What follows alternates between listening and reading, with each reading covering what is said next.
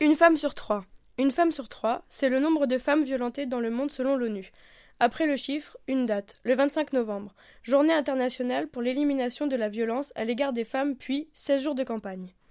Tour du monde des mouvements pour cet objectif. Le journal Libération publie un docu en date du 25 novembre, témoignage poignant de femmes au Congo, violentées, violées et mutilées, et de leurs médecins militants dans cette cause.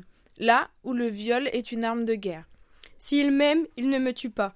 Slogan rapporté par Reza Nour Mahmoud, correspondante de la radio française internationale en Bolivie, où 300 personnes ont manifesté pour les droits de ces femmes victimes, une réelle avancée dans un, des pays les plus pauvres où le taux de féminicide a réellement explosé.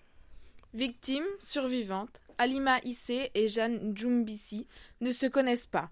Pourtant, visage de lutte en Inde. 25 novembre, elles osent se faire entendre, ces femmes militantes contre le fléau de la domination masculine, expression prise à Minakasi dans son article de l'Humanité datant du même jour. Arrêt sur la France, zoom sur les événements qui ont eu lieu avant et après cette date symbolique, comme le rapporte le journal Libération du 22 novembre, racontant la marche de 800 participants, selon la police, ou 3000 personnes pour les organisateurs.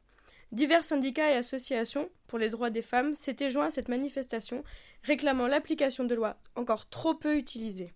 L'État prévoirait des facilités pour porter plainte et aider à se sortir de ce cercle vicieux, toujours selon ce même journal.